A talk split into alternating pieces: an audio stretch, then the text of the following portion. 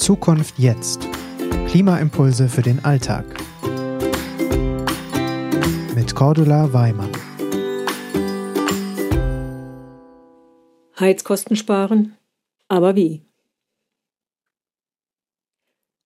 Alle Jahre wieder zur Winterszeit.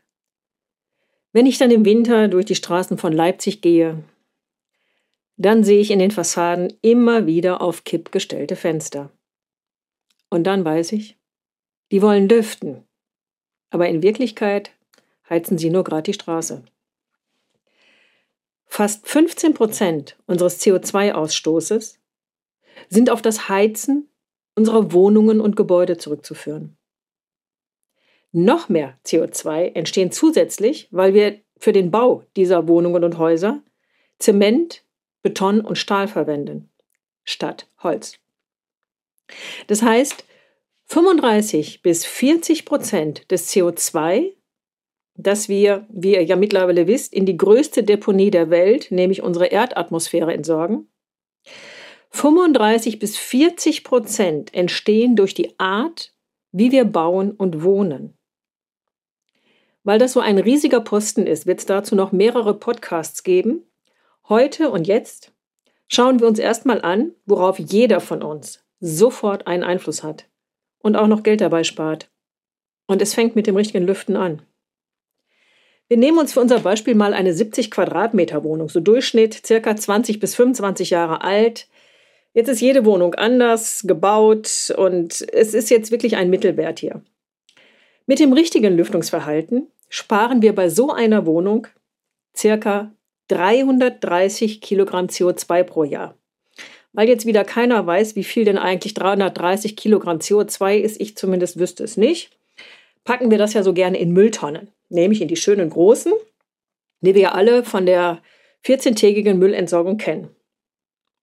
Und wenn wir das CO2, was also jetzt durch den Schornstein entweicht, wenn wir das jetzt in eine Mülltonne packen würden, dann müssten wir sage und schreibe rund 700 große Mülltonnen pro Heizsaison für unsere 70 Quadratmeter Wohnung an die Straße schieben. Nur mal als Vergleich, wenn also ganz normal Papiertonne, Plastiktonne, Restmülltonne und auch die Biotonne alle 14 Tage an die Straße gestellt werden, kommen wir so roundabout auf 100 Tonnen pro Jahr, 100 Mülltonnen pro Jahr. Das heißt, es ist das Siebenfache, was wir allein dadurch an die Straße stellen, mit CO2 gefüllt, weil wir nicht richtig lüften.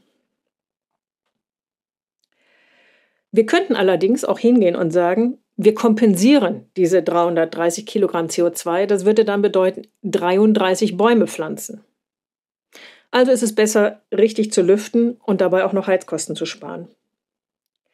Jetzt schauen wir uns das mal an. Was passiert denn, wenn wir ein Fenster auf Kipp stellen. Die frische Luft, die reinströmt, streift genau an der Wand lang, wo das Fenster ist, durch diesen Schlitz. Und von unten kommt die warme Luft des Heizkörpers nach oben und geht raus. Jetzt sagen manche, ja, ich stelle ja das Ventil aus.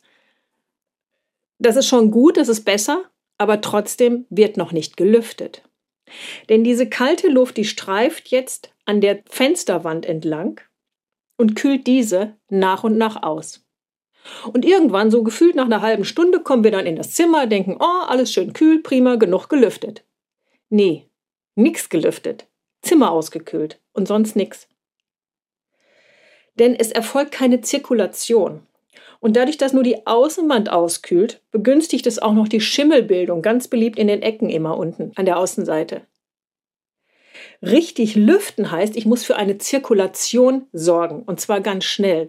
Und das geschieht dadurch, dass ich Stoßlüfte. Am besten zweimal täglich für zwei bis drei Minuten. Am besten fange ich in einem Zimmer an, reiße den Fensterflügel komplett weit auf, gehe in den nächsten Raum und sorge so für Durchzug in der ganzen Wohnung. Und wenn ich im letzten Raum angekommen bin, mache ich es im ersten wieder zu.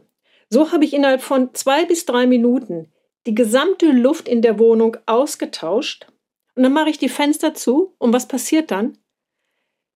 Die Wände geben sofort ihre Wärme wieder an den Raum und es ist in kürzester Zeit wieder kuschelig warm. Und gespart habe ich dabei auch noch. Und jetzt ist meine Bitte, erzählt es weiter. Immer wenn ihr in einen Raum kommt und ein Fenster auf Kipp ist, erzählt es weiter. Richtig lüften, das gehört genauso wie Stromzähler auf echten Ökostrom umstellen oder zu einer nachhaltigen Bank wechseln, also GLS Bank oder Ethik Bank, das gehört ebenso wie diese beiden anderen Sachen zu den einfachsten Dingen, wenn es darum geht, unsere Erde zu entlasten. Es gibt noch einen weiteren Tipp, der hat allerdings dann vielleicht schon damit zu tun, dass ihr nicht mehr im T-Shirt durch die Wohnung lauft, sondern eine Jacke anziehen, nämlich die Raumtemperatur um ein Grad zu senken. Nur ein Grad macht also bei unserer Durchschnittswohnung schon ca. 350 Mülltonnen im Jahr aus, die ihr auch spart. Rund 160 Kilogramm CO2. Noch ein paar kleine Tipps dazu. Wenn die Heizung gluckert, dann bitte entlüften.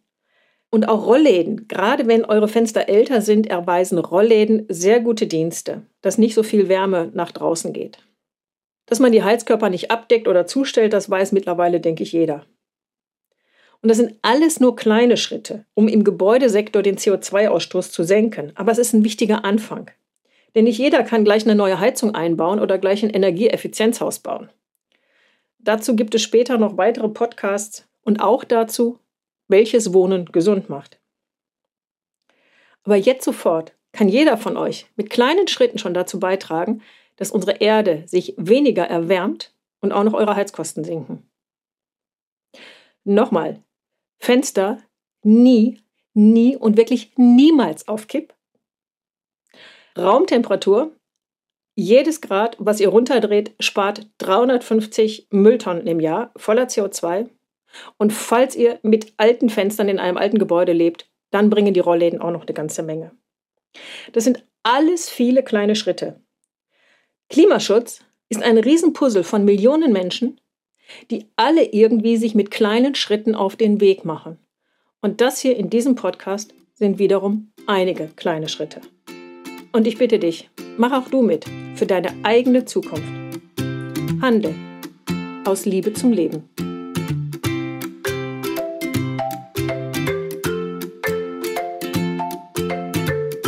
Zukunft jetzt ist eine Gemeinschaftsproduktion der Omas for Future und der Employees for Future in Zusammenarbeit mit Projector. Weitere Informationen, wie du uns unterstützen kannst, findest du in den Show Notes.